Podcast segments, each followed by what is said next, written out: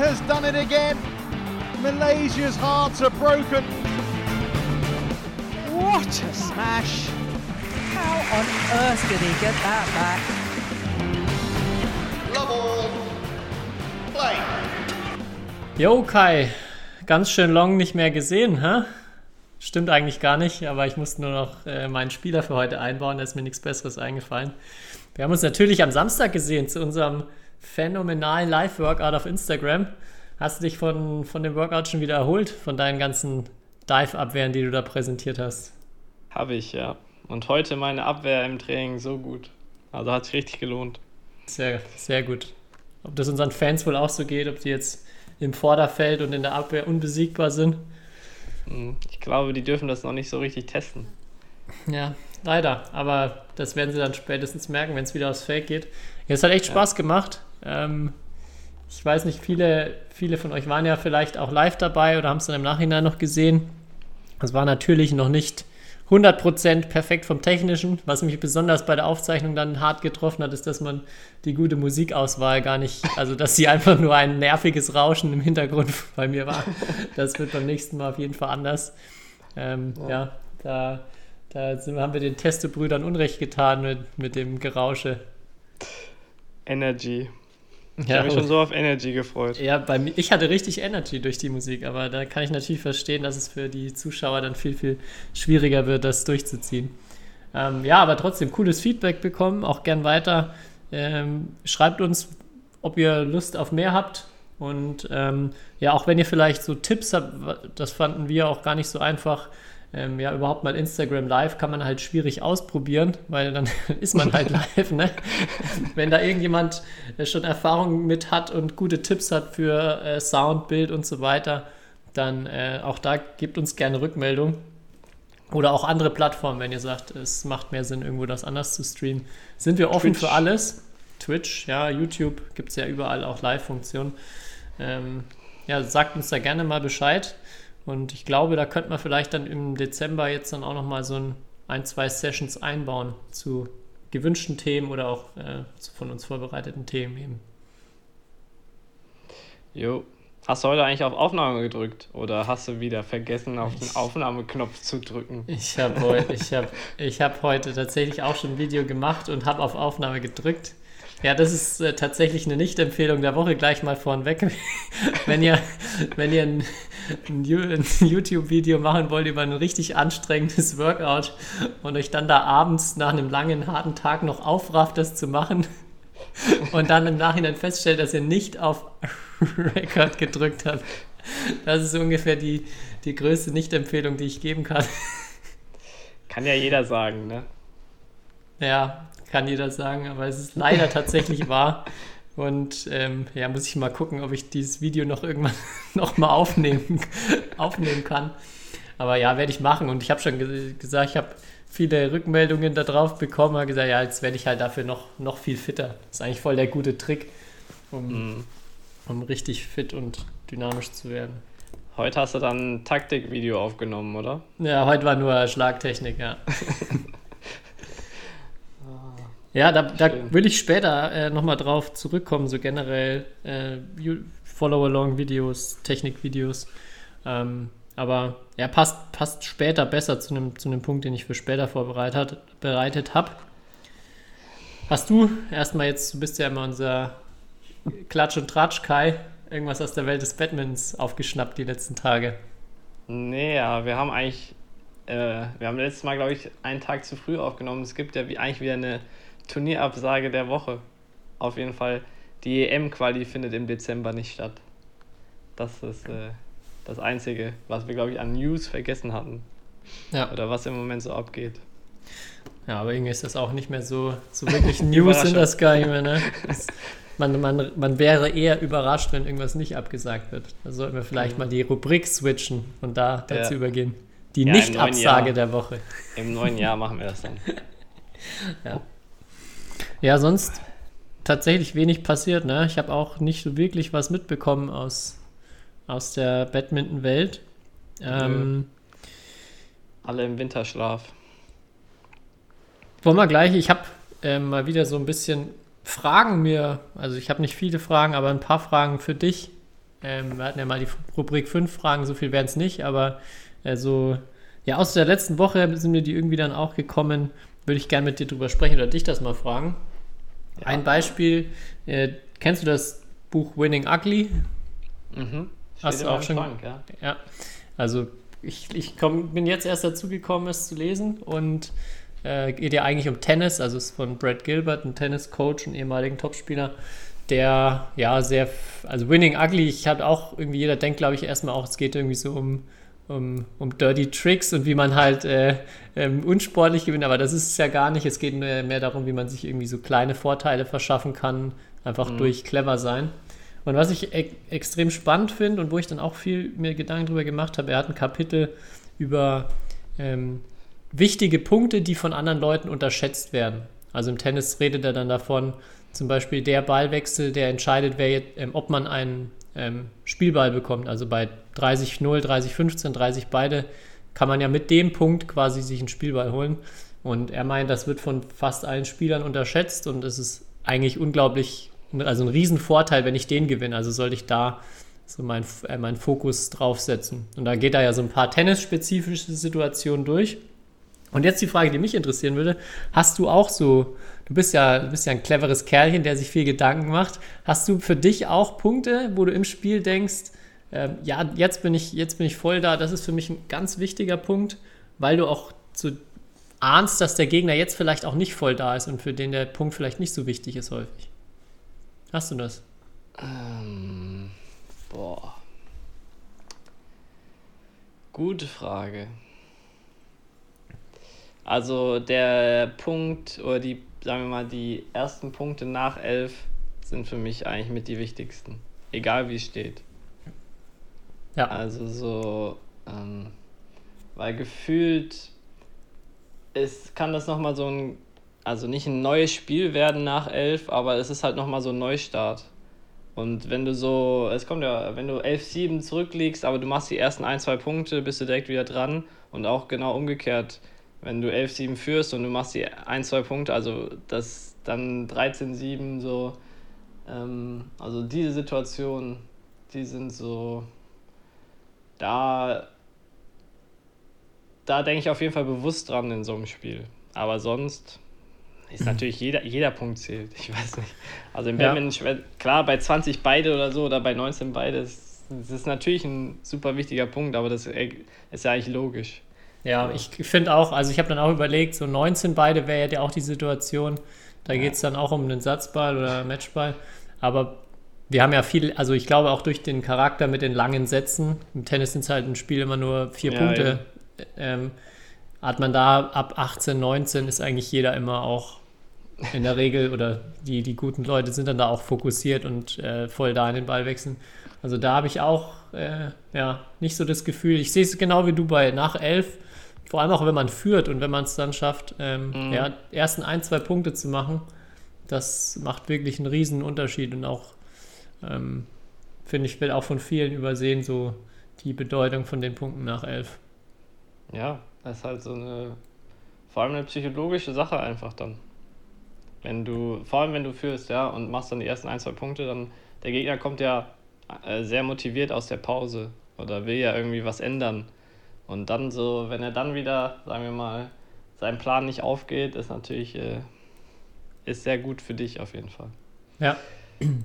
Ja, ich finde auch ähm, jetzt bei den Bundesliga-Sätzen mit, den- mit den Elfer-Sätzen, da geht es schon auch mehr in die Richtung. Also ich finde, wenn man da so bei fünf beide zwei Punkte hintereinander gewinnt und dann so 7-5 steht oder so, das ist schon, also man, jetzt kommen irgendwie mehr so diese Momente auch, wo man mit so einem ganz kurz in einer Minute so einen Satz gewinnen kann. Relativ früh auch schon, wenn man einfach zwei, drei Punkte wegzieht oder es für den anderen unglaublich schwer macht.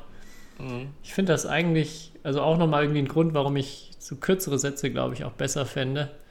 Ähm, ja, das macht es auch aus Spielersicht nochmal irgendwie spannender und äh, ein bisschen taktieren um die, um die Ballwechsel noch ein bisschen spannender. Mhm. Meinst du die mental, also wäre es für mental starke Spieler besser, es gäbe mehr kurze Sätze? Ja, glaube ich schon. Weil dann öfter halt so eine Drucksituation entsteht. Ne? Ja. Ja, du hast ja schon, wenn du, wie gesagt, wenn es fünf beide steht, spürst du ja schon eher so, jetzt geht's hier, oder, oder sagen wir mal sieben beide, acht beide.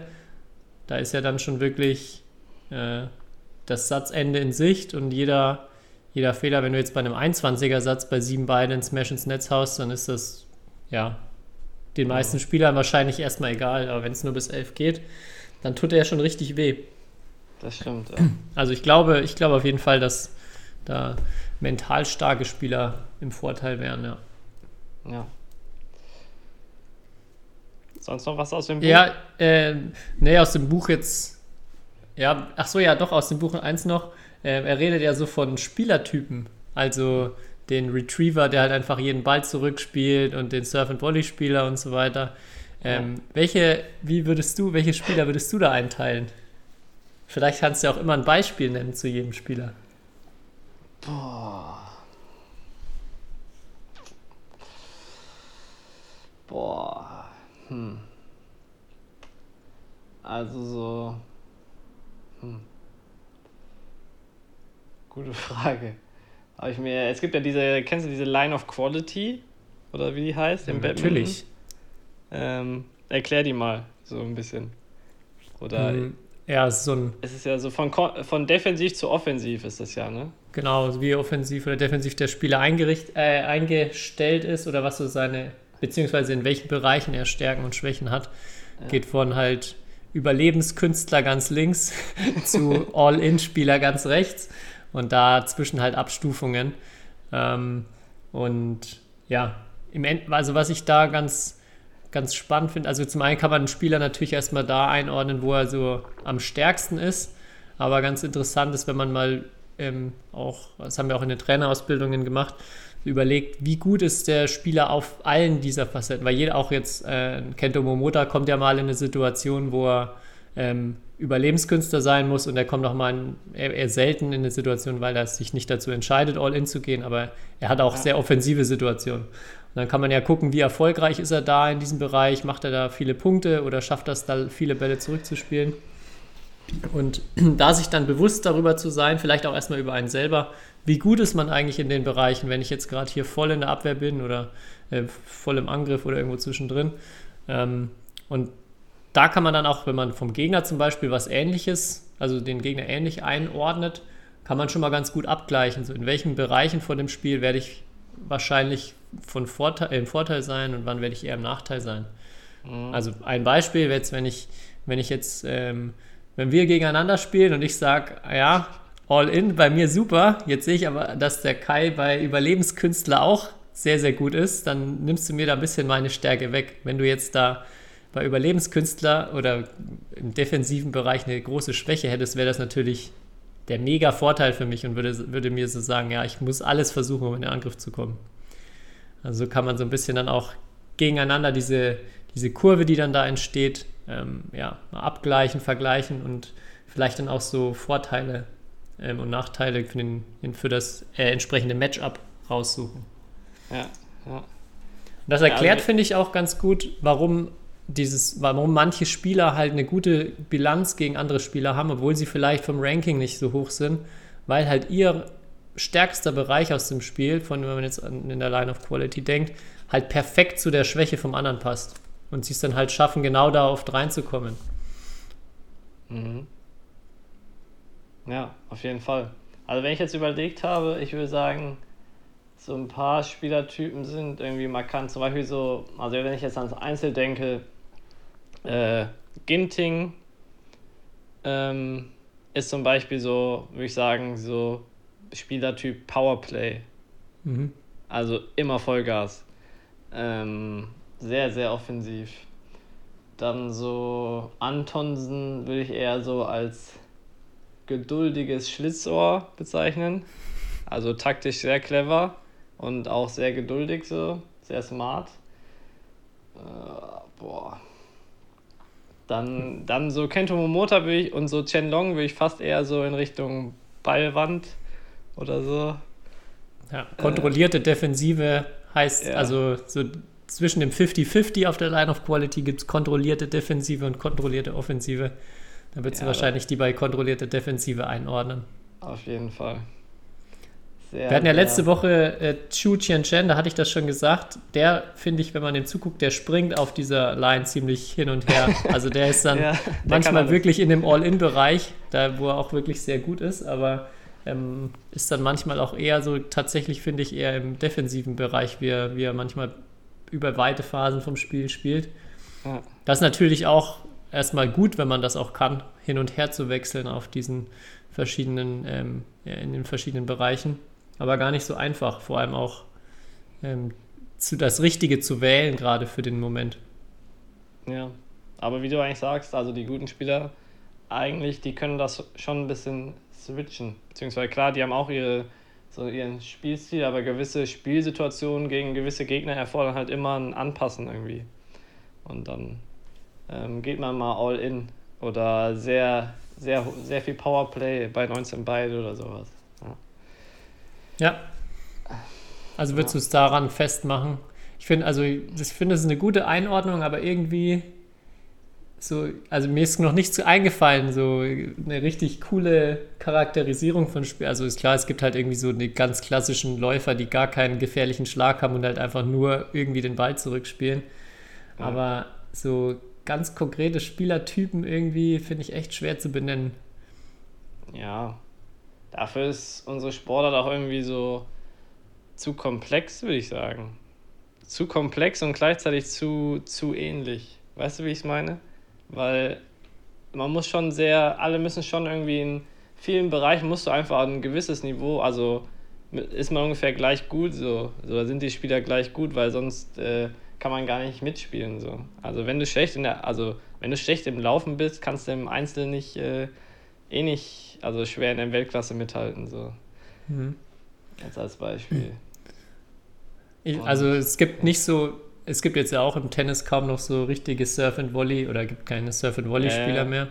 Aber das war damals ja schon eigentlich ein extremer Unterschied, ne? Ich habe dann auch so ein Ja. paar Videos gesehen, wo wirklich einfach an jedem Punkt aufgeschlagen vorgerannt wird. Das ist ja schon ein ganz anderes Spiel als ja, jetzt gespielt wird.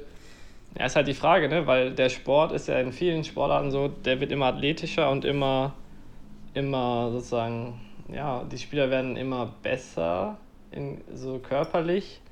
Und dann ist halt die Frage, ob es taktisch dadurch irgendwie weniger anspruchsvoll wird. So. Oder schwieriger, weil es halt umso schwerer ist, den Gegner auszuspielen heutzutage. Aber äh, früher konnte man halt, glaube ich, noch viel mehr irgendwie, ja, weiß nicht. Es gab noch mehr- mehrere Wege irgendwie, die Ja, genau. zum Erfolg führen können. Ja.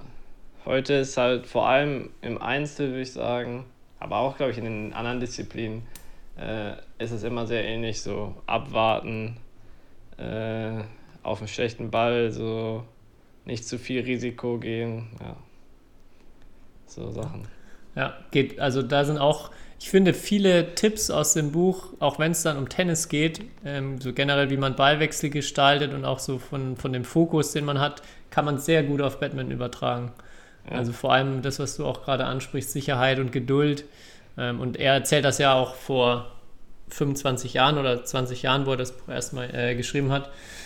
Ähm, also kann ich nur empfehlen, wirklich für jeden. Ähm, Ja, hat lange Klassiker. gedauert, bis es mir endlich mal jetzt äh, in die Hände gefallen ist, aber wirklich sehr gutes Buch, ähm, auch für Badmintonspieler. Und ich finde auch bei, also generell glaube ich, ist so der Blick in Richtung Tennis gar nicht so schlecht.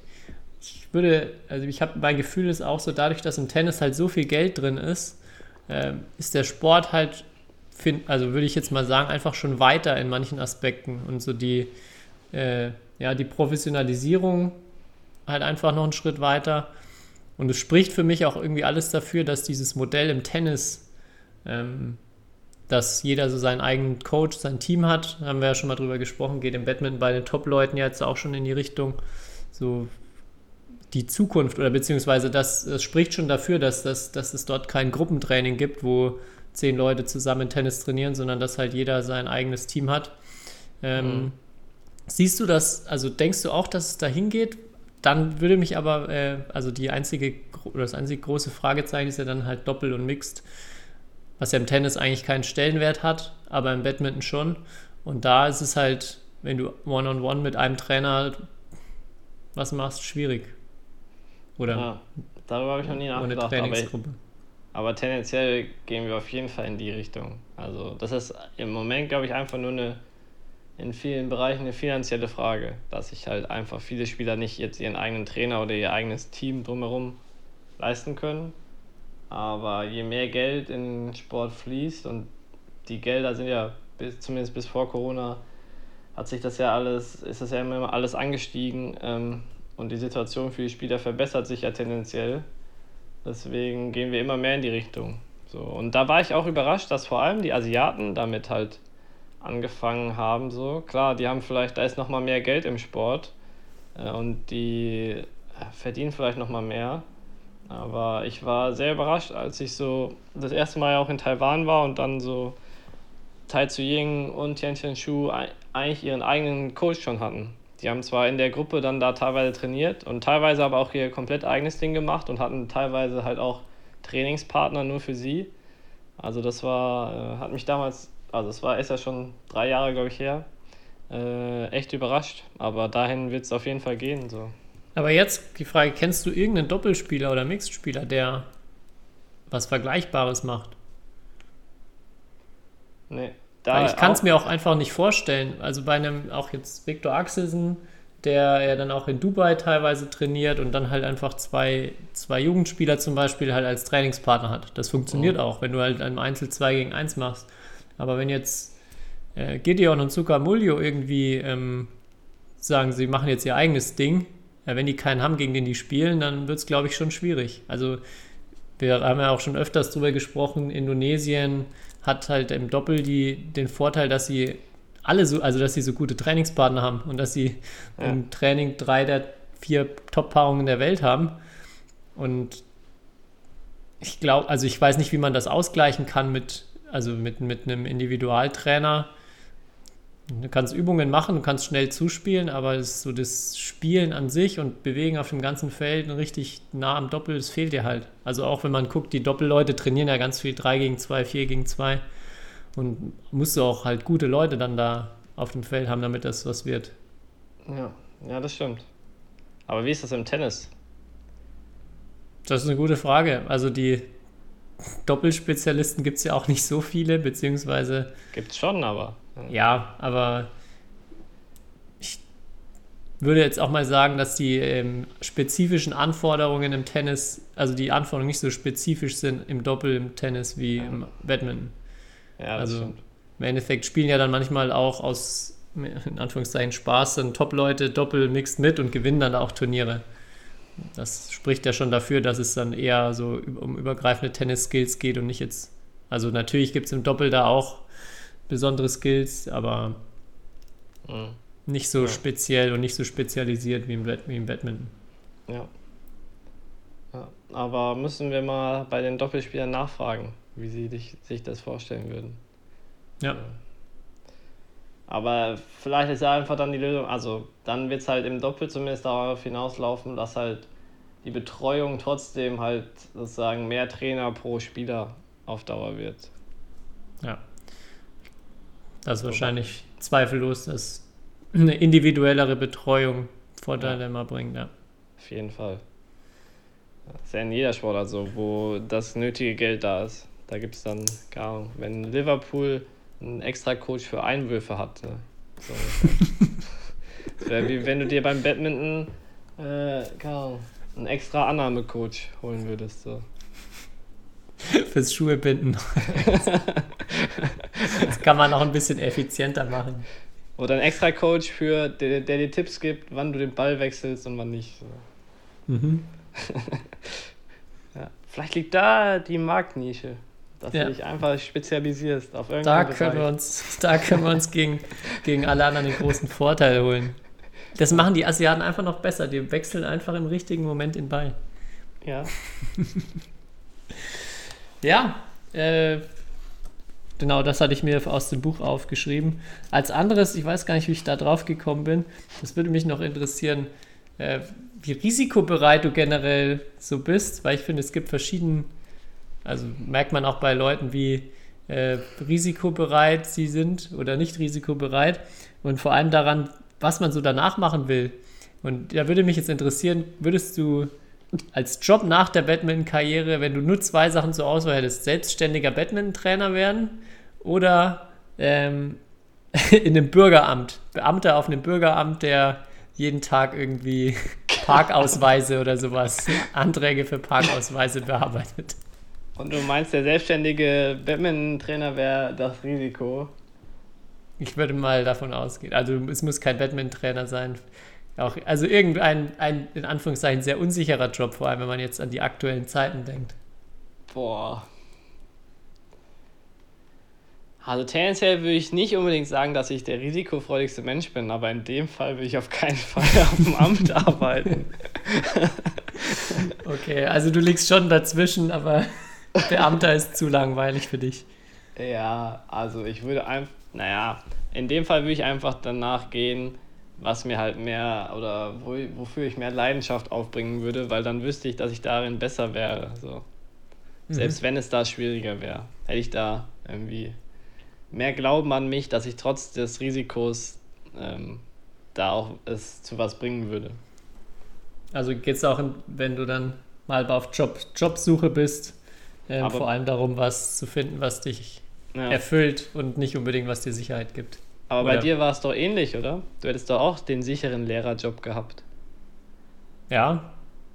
Das du war hast tatsächlich, dich für das Risiko entschieden. Das war tatsächlich auch das, was mich ähm, also einer der Hauptgründe, warum ich mich dagegen entschieden habe, ist dieses, also ich habe irgendwie so tatsächlich eine Angst vor diesem Beamtensein gehabt, so diesem irgendwo fest in einem, in, in so einem Alltag dann drin zu stecken, wo ich, mhm.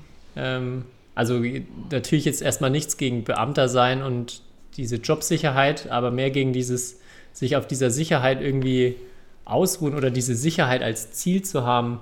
Ähm, weiß nicht, das, ich kann das voll verstehen, dass das Leute super finden und auch wollen und vor allem natürlich mit, wenn man jetzt als größtes Ziel Familienplanung und so weiter hat und der Job eher dann zweitrangig ist, dann äh, natürlich genial, wenn man so einen Beamtenjob hat. Aber für mich war das irgendwie so, äh, ich habe mich dann gesehen, wo ich irgendwann halt alle Klassen, alle Stunden so mehr oder weniger vorbereitet habe und dann bist ich könnte das schon vielleicht besser machen, aber mache ich das?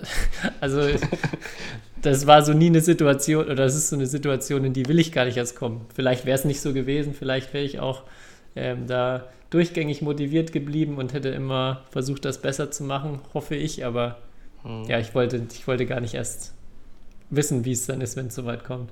Hm. Ist das auch der Grund, warum du jetzt, du hast ja keine eine komplett volle Stelle, ne? Sondern du machst ja sehr viele verschiedene Dinge. So, das spricht ja eigentlich auch für deinen so zumindest kreativen Geist, unternehmerischen Geist, was weiß ich. Mhm. Ja, auf jeden Fall. Also es gibt, das, das äh, spricht auf jeden Fall dafür, dass ich viele, viele verschiedene Dinge irgendwie ausprobieren will auch. Und es ist aber auch auf der anderen Seite so ein bisschen so ein Sicherheitsding auch, glaube ich, dabei, weil man immer so dieses verschiedene Standbeine und so weiter im Hinterkopf hat.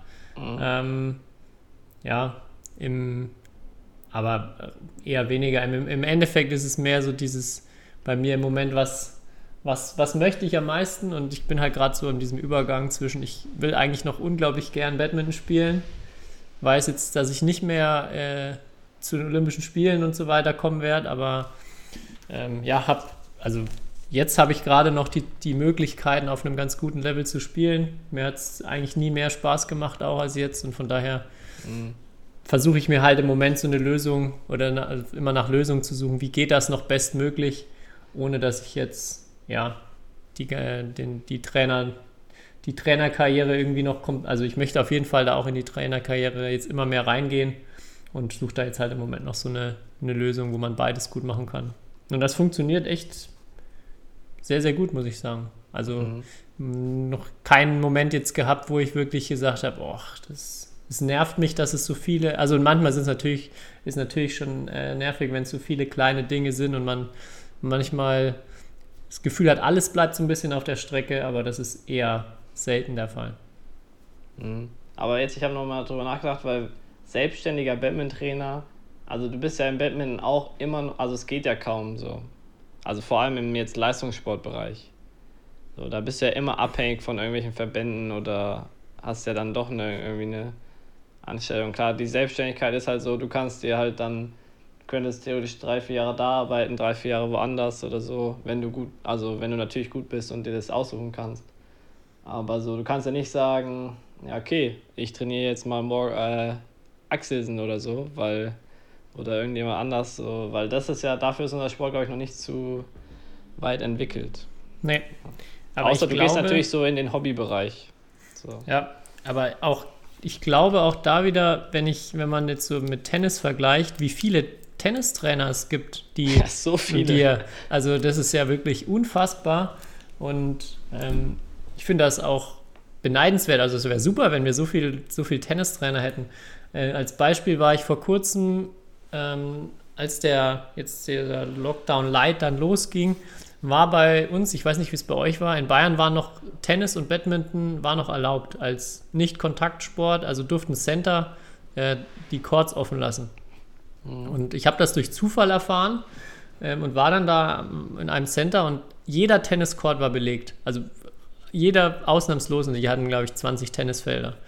Und Badminton, äh, wo auch normalerweise immer voll ist, waren von den zwölf Feldern einer belegt. Also zu einer, auch zu einer Stoßzeit. Und dann, ähm, also habe ich erstmal selber überlegt, ja gut, ich wusste erstmal selber nichts davon. Also kein, keine Info ging da irgendwie raus, dass Badminton überhaupt möglich ist. Und dann habe ich auch dort mit denen gesprochen, so ja, was denn da für Regeln gelten und so. Und ich meinte, ja, also vom Tennisverband, da haben die ganz viel Infos bekommen und wurden da gebrieft, auch mit Hygienekonzept. Und im Badminton gab es halt einfach nichts.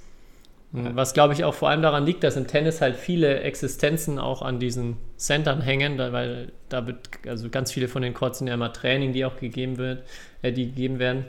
Und da ist natürlich dann auch, glaube ich, nochmal viel mehr Druck dahinter, wenn es dann um solche Sachen geht.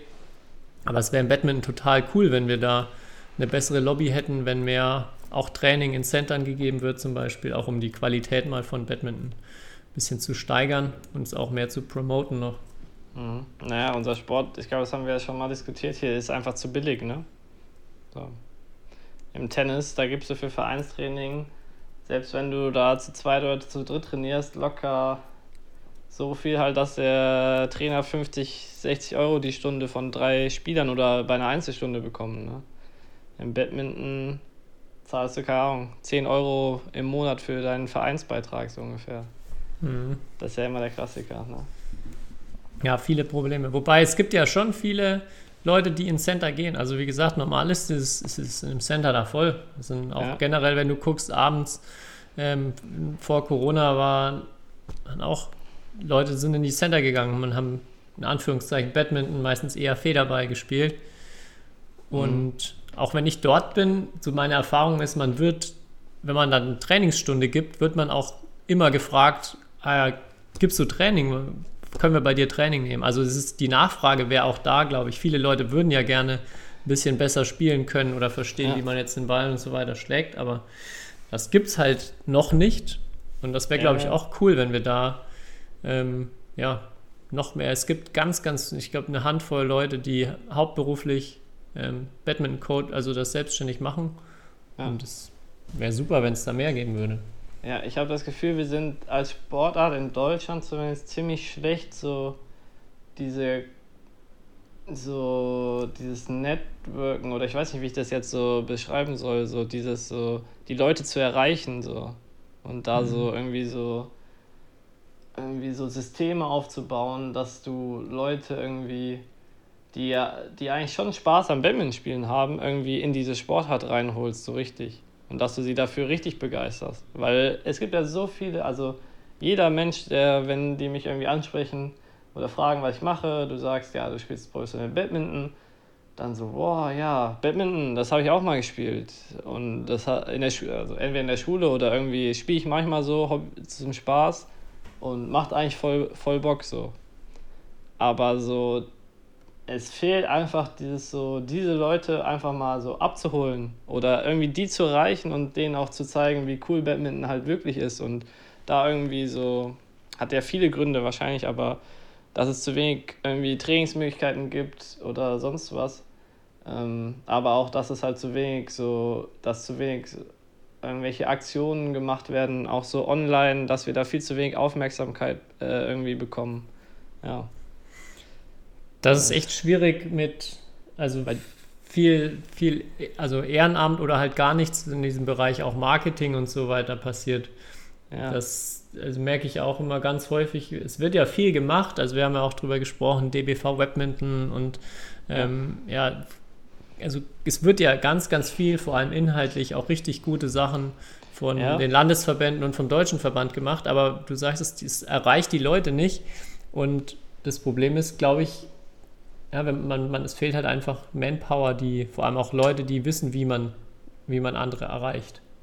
Ja, Manpower und aber ich glaube manchmal so dieses Bewusstsein und diesen Mut auch zu wissen, dass das vielleicht auch manchmal genauso wichtig ist. Erstmal so halt, äh, wie, wie du gewisse Dinge verkaufst und nicht nur auf den Inhalt zu schauen, weißt du? Irgendwie. Und wie du eine möglichst große Aufmerksamkeit erreichst. Ja, darüber sich Gedanken zu machen. Und dass das ja. mindestens genauso wichtig ist heutzutage. Ja. Wird aber auch leider immer schwieriger in der Social Media Landschaft. Ja, und auch, ja, auch im Haifischbecken, aber auch halt wie Social Media und äh, solche Netzwerke halt funktionieren. Ja, also, klar. wenn wir jetzt irgendeine ich glaube, man müsste einfach weiterhin richtig gute inhaltliche Sachen machen, aber so richtig Clickbait-mäßig dann am besten irgendeinen polarisierenden, polarisierenden Titel darüber schreiben. Ähm, ja, klar. Oder einfach mal so ein Adventskalender mit äh, Nacktbildern oder wie? Ja, ganz genau. Oder ja, es, war doch, es war doch gar keine Badmintonspielerin im Playboy. Oder so. okay, sorry. ich nehme es zurück. aber ich sag dir, das ist ja das, auch das Traurige eigentlich an der ganzen Sache. Das ist ja jetzt alles Spaß.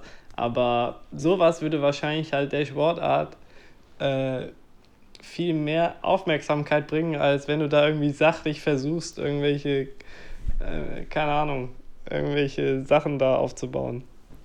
Ja, was also halt krass ist.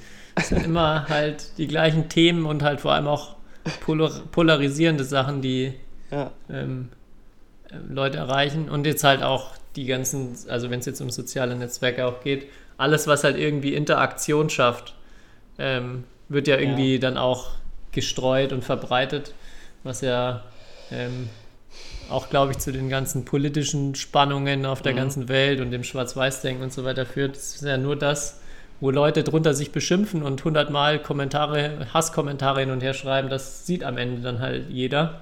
Mhm. Und dass jetzt, wenn vielleicht ein inhaltlich mega guter Artikel oder ein super Video irgendwo geteilt wird, wo jeder, der es guckt, sagt, boah, richtig gut, aber halt nichts drunter macht, dann geht ja. das halt unter und erreicht keinen. Ja, aber es braucht halt auch die inhaltslosen Entertainment-Dinge, so wie uns hier. ja, ja, aber es ist ein interessantes Thema. Ich habe mir auch sehr viele Gedanken zu gemacht, was jetzt auch jetzt ja vor allem in der Corona-Zeit, ich meine, dann auch so, was gemacht wurde, um jetzt sagen wir mal die, die Badminton-Community irgendwie zu erreichen oder mit denen irgendwas zu machen. Und was du da überhaupt machen kannst, theoretisch. Und ich glaube, dass, also klar, viele Dinge wurden äh, probiert und es waren auch echt coole Dinge dabei. Aber ich glaube einfach, dass da noch viel mehr allgemein geht und jetzt vor allem in dieser Corona-Zeit irgendwie gehen, gehen müsste, wenn, wenn möglich. Und ja, vor allem, wir haben ja eigentlich echt einen Vorteil als, also als Nicht-Kontaktsport. Ja. Also eigentlich ist auch jetzt diese Situation, es wurden dann da die Center zwar zwei Wochen später dann auch komplett geschlossen, aber das wäre erstmal eine Riesenchance gewesen, irgendwie auch den Leuten zu zeigen, ihr, ihr könnt gerade eigentlich nichts machen, aber Badminton spielen könnt ihr zu zweit im Center unter den ja. entsprechenden Hygieneauflagen. Und das sind halt, also ganz oft dann auch viele verstrichene Chancen, wo man auch ja. jetzt schwer, also man kann jetzt dann auch, finde ich, wieder kaum jemanden Vorwand, äh, einen Vorwurf machen, weil dafür einfach, das ist ein Aufwand und viel Arbeit, das zu streuen, aber vielleicht sollten solche Sachen halt mehr Priorität haben oder man sollte noch ein bisschen mehr überlegen, wie kann man, ja, vielleicht solche, solche Chancen besser nutzen. Mhm. Ja, auf jeden Fall. habe Ja, mich ich auch auf jeden Fall mit dem Thema beschäftigt, weil eine Sache, aber äh, und meine Bachelorarbeit dreht sich über ein sehr ähnliches Thema, aber dazu wollte ich eigentlich nächste Woche in dem im Podcast noch was sagen, weil ich da vielleicht auch die Hilfe von ein paar Leuten hier brauche.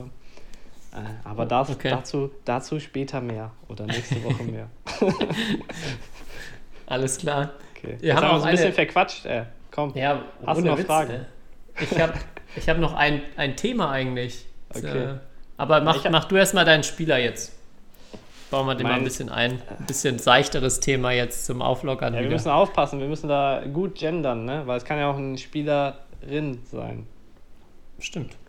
Deswegen, der, die Spielerin der Woche ist auf jeden Fall größer als Yamaguchi und kleiner als Sintu. Weißt du schon? Aber jetzt, Da gibt's, da nächsten, gibt's ja kaum jemanden. Ja. nach dem nächsten Tipp musst du es wissen. Okay. Der, die Spielerin der Woche hat am selben Tag Geburtstag wie ich. Wow. Der, Es wäre jetzt, es wär jetzt legendär, wenn es einfach du wärst. das fände ich, das fänd ich richtig gut. Ja, warte ab, ob, ob vielleicht nach dem nächsten Tipp ich es immer noch sein kann. Also größentechnisch stimmt's. Also bist du auf jeden Fall mittendrin. Der Geburtstag passt. Weiter. Ja, aber jetzt, jetzt wird schwierig, weil der nächste Tipp ist, der, die Spielerin der Woche hat drei Medaillen bei der Jugend-WM gewonnen. okay. Dreimal Gold. Das kann ich nicht sagen, aber ich glaube nicht. Ich sag mal nein. Aber es war, es war dreimal dieselbe Farbe, aber nicht Gold. So.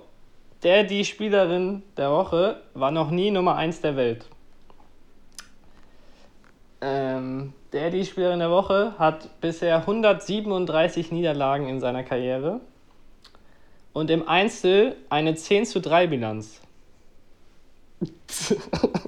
Ach, okay. Also vermutlich dann doch kein, also kein Einzelspieler oder keine Einzelspielerin.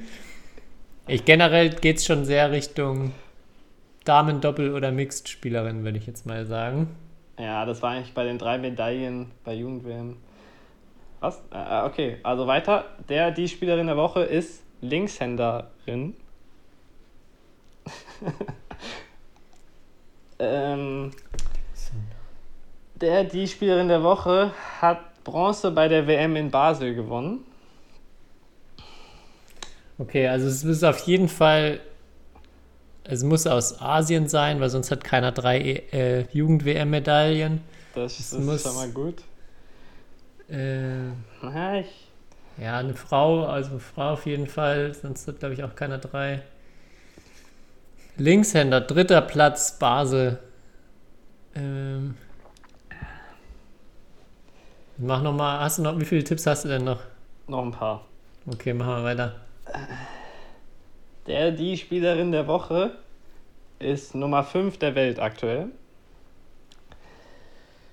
Äh, der, die Spielerin der Woche hat zumindest in der einen Disziplin eine 6 zu 2 Bilanz gegen die Nummer 1 der Welt. Was ziemlich krass ist, würde ich mal behaupten. Der, die Spielerin der Woche ist nochmal die Nummer 5 der Welt. Wow, wie geht das denn? Zweimal die Nummer 5 der Welt. Jetzt wird es aber kompliziert. Nummer 5 im Damen-Doppel und im Mixed. Nur Die Nummer, äh, die, der, die Spielerin der Woche kommt aus China. Nee. Der, die Spielerin der Woche hat den ersten großen Titel äh, mit den All England Open vor zwei Jahren gewonnen. Aber ich frage, also, habe ich dich mit Yamaguchi und Sinto so verwirrt, dass du denkst, das ist eine Frau? Vielleicht ist es ja doch keine Ach so. Ah ja, du hast mich tatsächlich so verwirrt, ne? ja, Frau. Das war fies, also es ist ne? doch ein Herr. Ja. Hm. Und der kommt aus Japan. ja. Hat mir echt voll, voll in die Leere, ins Leere laufen lassen. Ja. Ich habe noch einen Ja. Tipp. Er hat äh, gegen Cheng Siwei eine 4 zu 15 Bilanz, aber gegen Mark Lamsfuß eine 4 zu 1 Bilanz. Aber bei der WM, Bei der in, WM Basel in Basel hat er gegen ihn verloren. verloren. Wie geht das denn? Und da hat er trotzdem eine Medaille geholt. Hä? Jetzt habe ich alle verwirrt. Okay. Also, ja, Jutta Watanabe. Genau. Korrekt. Da hast du mich wirklich am Anfang komplett. Das ist ja auch, auch wirklich drei WM, Jugend-WM-Medaillen. Ja, Hat er dann auch im Doppel und im Mixed Ja, und im Team. welche geholt. Ja, Ach, okay. Ah, okay, ich dachte über, das über drei verschiedene Turniere hinweg. Ja, nee, okay. nee, bei zwei Turnieren hat er. Ich glaube, bei dem einen hat er Mixed und Team und bei dem anderen Doppel oder so. okay. Ja. Ja, auf jeden Fall extrem cooler Spieler. Sehr, Ja. sehr geil zum Zuschauen. Ja, aber 6 zu 2 Bilanz gegen Suka Muljo und Gideon im Mhm. Doppel. Ja, absolute Angstgegner für die beiden. Auch dann Mhm. All England ja wieder Mhm. äh, in einem richtig, richtig coolen Spiel gewonnen. Ja. Also ich, ich, ich habe ihn genommen, weil ich schaue dem, also eigentlich mit meinen, weiß gar nicht, ob es mein, ja, ich will schon sagen, dass es mein Lieblingsspieler ist, so im Doppel und im Mixed, so, weil er so, so ein, also der ist äh, so klar, 1,67 ist er übrigens groß, ähm, also so, so eine coole Beinarbeit irgendwie hat, so, so elegant und so schnell sich übers Feld bewegt, dazu noch Linkshänder, also ich, ich finde, es gibt kaum einen Spieler, der mehr Style hat als der, der junge Mann. Das stimmt, ja. Und eine Abwehr vom anderen Stern. Das ist auch, finde ich, wieder ein gutes Beispiel für die so Stärken und Schwächen, wenn man jetzt von dem Matchup gegen Gideon Zucamullo redet. Die beiden haben halt also eine unfassbare Abwehr, Watanabe und sein Partner Endo. Und das passt halt in dem, also Gideon und Zucamullo haben keinen schlechten Angriff, auf jeden Fall nicht, aber ähm, auf jeden Fall zum Beispiel schlechter als manche von den, von den Chinesen zum Beispiel. Also dass man da auch mal oder die, dass die beiden es halt auch einfach schaffen, aus der Abwehr raus die Spiel, das, das Spiel erstmal zu machen, ohne Gefahr zu laufen, jetzt dann äh, da nicht mehr keine Ballwechsel zu gewinnen. Und ja, sie können halt dann da irgendwie so diesen Midcourt ein bisschen rausnehmen, wo jetzt vor allem dann Zuka Muljo einfach nicht zu schlagen ist im Moment. Und zeigt wieder ganz gut, wie man da verschiedene Spielstile und verschiedene Stärken, Schwächen halt dann sich gegenseitig äh, begünstigen und äh, aufheben können. Ich finde es eh spannend, weil wie, wie würdest du jetzt von Sukamuljo und Gideon die körperliche, also die körperliche Fitness beschreiben? Im Vergleich zu vor allem so Watanabe oder so. Gefühlt. Oder so diese Die Dynamik, sagen wir mal. Körperliche Fitness. Hm. Also, Also da, es wirkt auf jeden Fall schon so, dass die Japaner eigentlich halt, also klar, also die sind unfassbar fit und unfassbar schnell alle und und können das Stunden, also auch wie die trainieren, das ist ja immer so, die spielen hier bei German Open äh, irgendwie zwei Spiele am Tag und gehen danach noch äh, ins Training, in die Trainingshalle und machen da eine richtig intensive Einheit, obwohl sie am nächsten Tag wieder spielen. hm. Ähm, die sind schon unfassbar fit, die Japaner. Ja, ich finde Watanabe und äh, Tsukamuljo sind halt beide auch, also die sind ja extrem leicht und dünn und können Ja. halt verdammt schnell die Richtung wechseln, sind auch auf so den ersten paar Schritten. Naja. Das finde ich unfassbar, wie manchmal die nicht nur irgendwie an den Ball hinkommen, sondern teilweise dann auch noch, wo man denkt, okay, der liegt jetzt am Boden und dann ähm, so kommt Watanabe doch nochmal an den Drop vorne ran und hebt ihn relativ, relativ kontrolliert raus oder Sukamuljo, der einmal von links nach rechts am Feld in gefühlt einer, einer Zehntelsekunde unterwegs ist. Also die beiden in der Hinsicht richtig beeindruckend. Gideon ist halt, also glaube ich, der kann auch 200 Mal hochspringen und einen Jump Smash machen. Also so auf jeden Fall nicht, nicht unfit. Ja, Endo aber kann ich jetzt gar nicht so beurteilen, wie Es der. wird aber nicht so elegant irgendwie. ne, das stimmt. Mehr, mehr Kraft. Also so, wenn man, wenn man sehen will, wie man sich elegant im Doppel bewegen will, muss man, glaube ich, schon eher den Japanern zuschauen. Was bei, bei, bei Watanabe auch, finde ich, richtig cool ist, der äh, Yongbo-Drop, also der, wo er komplett Mhm. abstoppt. Ja, Unfassbar, aus was für einer schnellen Bewegung er dann noch komplett das Tempo rausnehmen kann. ja. Ähm, ja, guter Player to watch, Mhm. Wird der mal Weltmeister oder Olympiasieger, Tobi? glaube ich schon, ja. Ja? Also er ist jetzt erst, glaube ich, er hat am, er hat 1997 Geburtstag. Dem Tag wissen wir jetzt alles. Ne? Ja. ähm, ja, also ist er drei, 24, nee, 23 ist er. Ähm, ja, hat, hat auf jeden Fall noch ein paar Jahre vor sich, normalerweise. Ja, wobei, also Olympiasieg ist immer so ein Ding, ne? Schwer. Jetzt, jetzt im Moment für nächstes Jahr ist er, glaube ich, nicht Favorit. Also ist er im Favoritenkreis dabei, aber ist nicht der Er ist- Hauptfavorit. ja. Er hat halt jeweils im Mixed eigentlich und im Doppel gibt es halt so überragende Nummer 1 der Welt. Ja. Im Doppel hat er halt eine Chance gegen die, aber im Doppel verliert er halt häufiger dann mal gegen andere Paarungen. Im Mixed schwierig. Mixed, Mixed glaube ich eher, vor allem jetzt auch mit den beiden Indonesiern noch im Moment. Muss man natürlich gucken, wie es jetzt danach Ja. nach dem, also man, es ist auch schwierig abzuschätzen, wie nach Corona dann so Mhm. Die Paarungen dann auch drauf sind und ob Olympia überhaupt stattfindet. Ah ja, Chancen hat er. Ich, also jetzt 21 glaube ich noch nicht, dass er da große, groß Favorit wäre auf Gold. Ja. Gut, wir können es das nächste Mal ja Player of the Week nennen, dann müssen wir nicht gendern. ja. Was? Das macht voll Spaß. Ja, die Spieler in der Woche zu sagen. Okay, Player of the Week. Wir sind ja international aufgestellt hier. Ja, jetzt wollen wir noch, ähm, wir haben noch eine coole Zuschrift bekommen von einem Deutschen, der in London wohnt und daher äh, auch so ein bisschen äh, Vergleich, also auch fleißiger Hörer ist und erstmal auch Vergleich zieht zwischen so dem, was in England Batman-technisch passiert und auch ähm, jetzt in Deutschland. Und er hat vor allem über das Trainersystem geschrieben und hat gesagt, dass es in, in England eben so ist, dass die erste Trainerlizenz kriegt man nach drei Tagen. Dann kann man, wenn man nochmal, also Level 1, dann nochmal vier Tage und noch eine kurze Hospitation, dann kriegt man Level 2, also die schon Mhm. Volllizenz. Das erste ist äh, Trainerassistent und Level 3 gibt es dann noch, aber das sind dann eigentlich nur äh, Nationaltrainer, die dann auch an, an den Top-Stützpunkten arbeiten. Ähm, und das ist dann auch eine, so eine Jahresausbildung, also sehr umfangreich. Also so ein riesen Gap erstmal, wenn man überlegt. Ganz, also die ersten Lizenzen kann man sehr schnell und einfach erwerben und dann halt Level 3 wirklich nur für Top-Leute.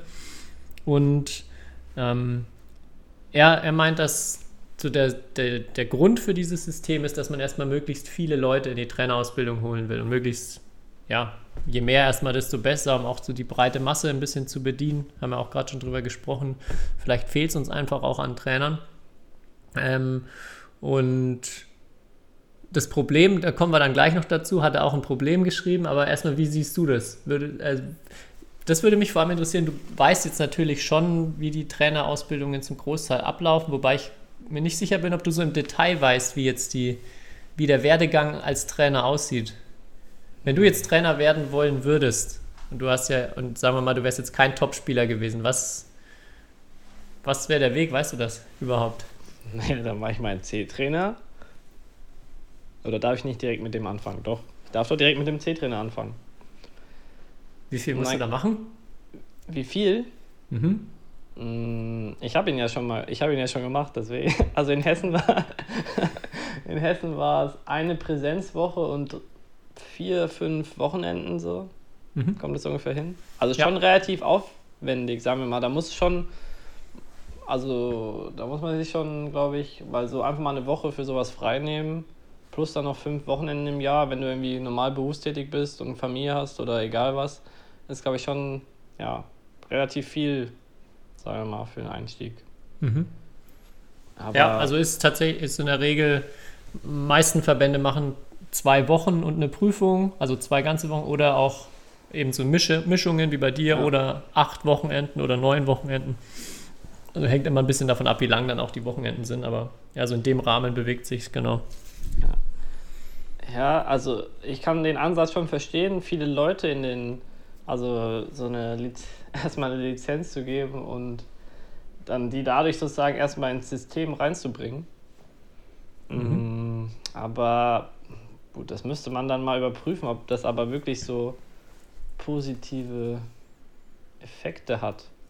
Weiß ich nicht. Aber das, was würdest du, wenn, wenn du jetzt sagst, ist, du würdest es gern machen, aber das ist dir jetzt zu viel? Oder du kannst es zeitlich einfach nicht? Naja, aber Tobi, wenn du, also wenn du Trainer äh, werden willst, dann musst du ja eh, sagen wir, unter der Woche mindestens mal einmal die Woche irgendwie Training geben wollen. Mhm. Und wenn du dann nicht Zeit hast, mal fünf Wochenenden, weiß ich nicht. Also so. Deswegen musst du das ja eigentlich schon in Relation setzen. So. Ja, wobei, wenn ich jetzt da, also ich verstehe schon Leute, die jetzt ähm, da nicht so richtig tief drin sind und sagen, so ja, in, in meinem Verein passiert irgendwie nichts, ich würde aber jetzt gern mal vielleicht als erster Trainer da anfangen, dann ist es trotzdem acht, neun Wochenenden oder zwei ganze Wochen schon erstmal viel. Mhm. Und ähm, gut, dass du das äh, jetzt auch so angesprochen hast, weil ähm, es gibt mittlerweile in vielen Landesverbänden so eine Vorstufe. Also bei uns, du hast ja gesagt. C-Trainer, genau. Es gibt jetzt auch, ähm, ja schon seit längerem eigentlich, aber so richtig aktiv wurde es äh, von, durch NRW, glaube ich, zum ersten Mal gestartet und ist jetzt in mehreren Landesverbänden auch der Fall, dass, ja genau, der Trainerassistent, so eine quasi ein halber C-Trainer, könnte man ihn nennen, ähm, so ein Einstieg bildet. Also es ist nur halber Umfang ähm, und ist auch von Landesverband zu Landesverband leider noch nicht einheitlich, aber ähm, von einigen Verbänden ist es so, dass die, der Trainerassistent kann gemacht werden und dann kann man zum späteren Zeitpunkt dann da direkt anknüpfen und dann die zweite Hälfte machen, um den C-Trainer zu machen. Und kann ich damit dann schon eine Gruppe leiten? Oder kann ich nur der Assistent von einem C-Trainer sein? Ja, der, der Name sa sagt erstmal so, ja, man sollte, Idealfall wäre jetzt auch immer, wenn man so aus Ausbildersicht denkt, dass man dann in ein Training reinkommt, wo ein erfahrener Trainer ist und man assistiert dem. Ja. Aber die Ausbildung ist in der Regel schon so angelegt, auch die Leute zu befähigen, erstmal Training zu geben. Auch natürlich erstmal nur für, für Basic-Themen und es ist noch nicht alles so vertieft und so, aber einfach mal so das Handwerkszeug, um grundsätzlich erste Trainingseinheiten zu leiten, hat man schon. Ja.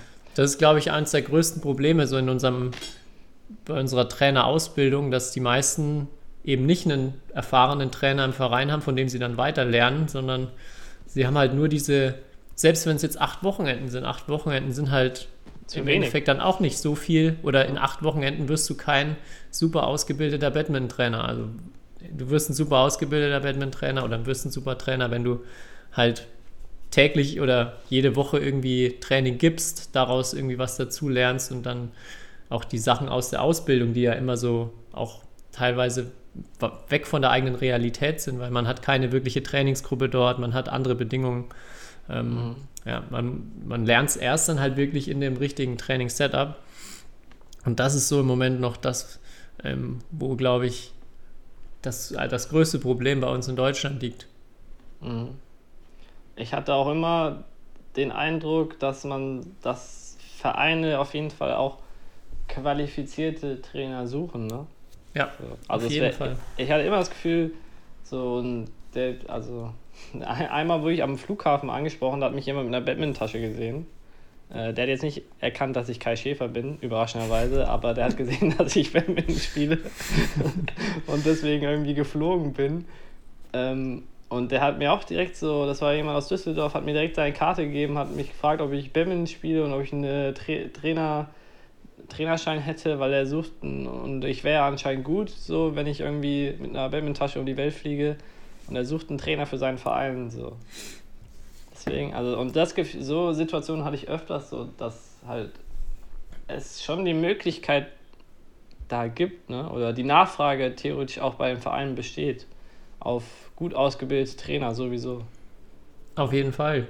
Ich glaube, man müsste es halt wieder schaffen, da sind wir wieder bei dem Problem Wertigkeit und Geld, dass die Vereine lernen oder Vereine wissen, wie man äh, sich einen Trainer auch finanzieren kann. Also auch nachhaltig, langfristig. Ähm, ich glaube, es wird immer mal gehen, dass ein Verein halt irgendwie zehn Leute sind, die sagen, ach, legen mal zusammen und zahlen denn dem eine Woche, also dass der einmal die Woche bei uns ist. Ja, das, das wird gehen, das wird auch teilweise gemacht, aber das, da wird halt kein guter Verein draus entstehen. Da wird der Trainer jetzt nicht mega viel draus lernen, sondern schöner wäre es ja, wenn wirklich ein Verein sagen kann, ähm, ja, wir beschäftigen jetzt erstmal einen Minijobler bei uns als Trainer. Und ähm, verlangen halt mehr Mitgliedsbeiträge. Dafür haben wir wirklich einen qualitativ guten Trainer bei uns, der ist jede Woche da. Ähm, der leitet vielleicht ein Jugendtraining und ein Erwachsenentraining für unsere äh, erste Mannschaft und ne, dass aus sowas dann halt raus ähm, ja, was Nachhaltiges entsteht. Mhm. Und ich glaube, wenn wir da nicht, wenn wir es da nicht schaffen, hinzukommen, ähm, dann wird es schwierig, wenn wir jetzt in Richtung auch mal Top-Weltklasse, Olympiasieger und so entwickeln, ähm, dann wird es schwierig, wenn wir einfach ja, in den Vereinen keine guten Setups für Training haben. Mhm. Ja, für alle diejenigen, die da irgendwie sich für interessieren, ich meine, wir hatten ja mit Heinz Kelzenberg so schon mal über sowas gesprochen in der Art, wie er es so in Refrat macht. Und ich glaube, da kann man auch immer, oder sind die Leute im Badminton immer auch bereit, da ihre Erfahrungen weiterzugeben, die halt schon mal in so einer Situation waren. Deswegen kann man sich ruhig mal an so Vereine wie Refrat oder jetzt, was weiß ich, Bonn, die mal fragen, wie die das so machen oder was, was auch, klar, die sind, äh, wenn du jetzt ein kleiner Verein bist, ist das natürlich weit weg von deinen Möglichkeiten am Anfang, aber wie haben die vielleicht angefangen und so und wie schaffen die das irgendwie Geld zu akquirieren für qualifiziertes Training? Ja, und auch da nochmal die Empfehlung, äh, Webminton war auch eine Session mit Heinz Kelzenberg, wo er das, finde ich, super ähm, anschaulich auch beschrieben hat, so diesen Prozess in Refrat, wo er auch ganz konkrete Zahlen mal vorgestellt hat, was verlangen die eigentlich an Mitgliedsbeitrag, was kriegt man dafür und wie hat sich das entwickelt. Und ja, da ist auch wieder diese, die, die, die, der Klassiker, der immer kommt, ja, wenn ich jetzt die Beiträge vervierfach, verfünffach, dann gehen ja die Leute. Und er sagt da auch in der Session, ja, da werden Leute gehen, aber es werden auch Leute bleiben und man muss halt den Mut haben, da ja, mal so einen Schritt zu machen und ähm, langfristig wird es dann funktionieren, wenn man einfach ein gutes Angebot schafft, wenn man einen Trainer hat, dann ja, werden auch Leute kommen, die da Bock drauf haben und dann gerne auch ein bisschen mehr zahlen. Ja. Indeed. Ja, abschließend ähm, war noch, äh, ich hatte es gesagt, es kam noch der, der, die E-Mail von dem äh, Trainer oder dem Spieler aus, der jetzt in England wohnt, hat auch eine Gefahr, auf eine Gefahr hingewiesen und hat es als gleich als Nicht-Empfehlung der Woche ähm, herausgestellt. Kann ich total unterschreiben. Und zwar ist es ein englischer äh, Trainer, John Webb, der auf YouTube auch Tutorials gibt. Und ähm, er schreibt nur, hier zum Beispiel erklärt er den Backhand Smash erstaunlicherweise, ohne sich dabei zu verletzen. und, und das ist wirklich, ich habe mir das Video auch angeguckt, man sieht in, innerhalb von einer Sekunde so, okay, das ist auf jeden Fall das, was wir keinen, keinem beibringen möchten und was, was hoffentlich keiner nachmacht und so jetzt als, ähm, ja, als Badminton-Wissen irgendwie für sich mitnimmt. Ähm, und er meinte, es gibt natürlich, der, wenn man halt in drei Tagen eine Lizenz bekommt, unglaublich viele, in Anführungszeichen, auch mit schlecht ausgebildete Trainer mit sehr wenig Wissen. Und ähm, ja, so die Kehrseite der Medaille. Aber ich glaube, dass es schon auch wichtig ist, dass wir mehr Leute noch irgendwie in die, in die Trainerrolle bringen oder auch für Ausbildung begeistern. Und deshalb nochmal für alle, die, die da Lust haben, informiert euch mal, ob es bei euch ähm, Trainerassistentenschein vielleicht schon gibt. In vielen Landesverbänden ist es wirklich äh, ja, sehr kompakt, sehr kurz, ein super interessanter Einstieg in die Trainerausbildung. Mhm. Und man kann, wenn man dann sich entscheidet, weiterzumachen, da auch, wie gesagt, sich häufig das direkt anrechnen lassen und dann den C-Trainer oben drauf setzen. Und soweit ich weiß, viele Vereine übernehmen ja auch die, teilweise die Kosten für eine Ausbildung. Ne? Ganz genau. Also macht euch da schlau ähm, und wirklich cool. Also ich weiß nicht, wie es bei dir war im C-Trainer, aber ich weiß auch aus meiner eigenen Trainerausbildung, das ist immer auch eine verdammt coole Zeit. Ähm, viele Batman-begeisterte Leute ja. und macht. Im, ba Batman sind einfach coole Leute. Das ist unser großer Vorteil in dieser Sportart. Auf jeden Fall. Aber was, was muss ich eingeben bei YouTube, dass ich dieses Video sehe mit dem Backhand Smash? Ähm, oh, Moment. Ich, ich kann kurz gucken, wie der Titel ist. Also John Webb heißt der, heißt der Coach. John Webb. Und How to Demonstrate a Badminton Backhand Smash. Ist natürlich auch der, der, der Standard-Skill, den man am auf jeden Fall zuerst lernen sollte. Wie viele Klicks ähm, hat das Ding? Äh, 35.000. Alter, Aber das Gute, der macht das ja Konkurrenz, Tobi. er hat, ja, er hat 31 Daumen hoch und 102 Daumen runter. Oh, oh, Also oh. das, ist- das, das ist, äh, hat mich auch be beeindruckt. Ja, genau. Aber, ähm, aber das ist scheinbar gar nicht, ich weiß gar nicht, ob das von seinem Channel ist, aber auf jeden Fall schaut es euch mal nicht an. ähm, vielleicht da noch ein Hinweis. Äh, du hattest ja vorhin schon angesprochen, meine Aufzeichnung von der, von der Footwork-Session, die in die Hose gegangen ist gestern. Ich habe aber in letzter Zeit mir sehr viel Gedanken darüber gemacht, wie man vielleicht Badminton zu Hause trainieren kann. Wir hatten es ja auch am Samstag versucht, bei unserer Live-Session möglichst Badminton-spezifisch Übungen zu machen und vor allem an Footwork gearbeitet. Und ich habe jetzt Stand, wenn diese Folge rauskommt, müsste das Video seit einem Tag wahrscheinlich raus sein, ähm, eine Racket Skill Session für, also vor allem für Beginner, also für ähm, Leute, die noch nicht so erfahren sind, vielleicht auch, vielleicht auch einfach nochmal an den Basics arbeiten müssen, ähm, ja, erstellt, wo ich sehr viel Zeit und ähm, Ideen reingesteckt habe und da würde mich wahnsinnig interessieren, ähm, ja, ob sowas euch dabei hilft, weil die meisten ja zu Hause sind. Ähm, viele von den Übungen, die erscheinen auch manchmal erst sehr basic, aber auch für, ähm, ja, für fortgeschrittene Spieler, glaube ich, interessant, um so eine bessere Schwungbewegung, einen besseren, ähm, ja, eine rundere, saubere Schlagbewegung bei den Basic-Shots reinzubekommen. Das würde mich richtig interessieren, ob ihr sagt, sowas hilft, sowas ist sinnvoll, weil ich glaube, es gibt mittlerweile genug Fitnessvideos und genug, so machen wir jetzt 20 Sekunden Plank und 10 Sekunden das und so. Ähm, ja, deshalb mein Ziel, wo Äh. ich auch hoffe, dass viele Leute ähm, äh, vielleicht Feedback geben und unterstützen, wie können wir Badminton jetzt auch irgendwie mal mehr in die eigenen vier Wände noch bringen. Ja, ja, da fällt mir noch ein, äh, ich soll, also ne, beim nächsten Workout ist auch meine ganze Familie live dabei, wollte ich nur sagen. Also die haben es Oh. alle leider verpasst. Und das Witzige ist, die spielen alle kein Badminton. Ich habe denen alle, alle gesagt, ja, nee, ist eigentlich nichts für euch, aber so alle, doch, doch, wir machen mit, wir machen mit. Also auch meine Mutter äh, hat Okay. sich angemeldet. Gut, dann nächste Woche können wir ja bis nächste Woche mal überlegen, wann der nächste, wann unser nächstes Date ist. Ja, Und dann gibt es wieder Shuttle Talk live live ins Wohnzimmer. Ja. ins Wohnzimmer. So, Jo, reicht langsam, ne? ja, boah, die Zeit ist verflogen. ey. Wir haben uns richtig verquatscht am Anfang. Aber Ja. ähm, ja, ich glaube jetzt dann noch am Ende gut die Kurve gekriegt. Hat mir wieder viel Spaß gemacht mit dir, Kai. Vielen Ja. Dank euch allen auch fürs Zuhören. Äh, es kam noch eine Frage, genau, wo kann man uns, wir, wir sagen ja immer, wir würden gern Feedback haben, aber wo kann man uns eigentlich Feedback geben? Weil in den Podcast-Apps gibt es scheinbar keine Feedback-Funktion. Du kannst bei iTunes auf jeden Fall uns eine, Reze also eine Bewertung dalassen. Fünf Sterne. Okay, dann da nochmal, ja. Ja, wir haben auf jeden Fall mehr Bewertungen als äh, Hans-Christian Wittinghus, aber das ist natürlich klar. Ne? Also unsere Community da draußen einfach überragend. Einfach. Ja. Badminton-Leute, also da muss man ja sagen, deutsche Badminton-Leute sind einfach die besten. Ne? Ja, ja. ja. Er hat ja auch Da Badminton-Leute. kann Dänemark Ja. einpacken. Also, ja genau, also Rezensionen natürlich eine Möglichkeit. Ansonsten Instagram, ne? Mhm. Ja, ich wollte eh sagen, wenn du jetzt die ganze Zeit Werbung für deinen YouTube-Kanal machst, wollte ich eigentlich in meinem letzten Wort auch mal sagen, ja, hier, schaut mal auch bei mir vorbei. Ich gebe mir zwar nicht so viel Mühe, aber lohnt sich vielleicht trotzdem. Auf Instagram. Ah, du hast aber einen richtig schönen Post letzte Woche gemacht zu, Ja, zu? Corona-Zeiten. genau. Fand ich richtig, ja, kann man, Ja. kann man wirklich auf jeden Fall auch mal einen Blick drauf werfen. Kai macht das schon auch nicht so regelmäßig, aber macht das schon sehr gut, ja. Ja. Genau, dann, ähm, ja, euch eine schöne Woche und jetzt, Kai, sorge nochmal für ein würdiges Ende für die Folge.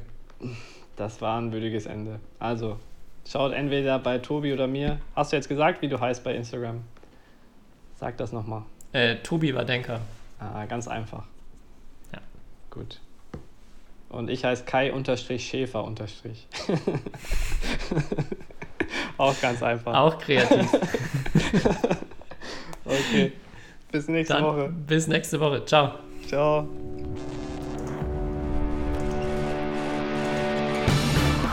History is made. Lin Dan has done it again. Malaysia's hearts are broken. What a smash! How on earth did he get that back?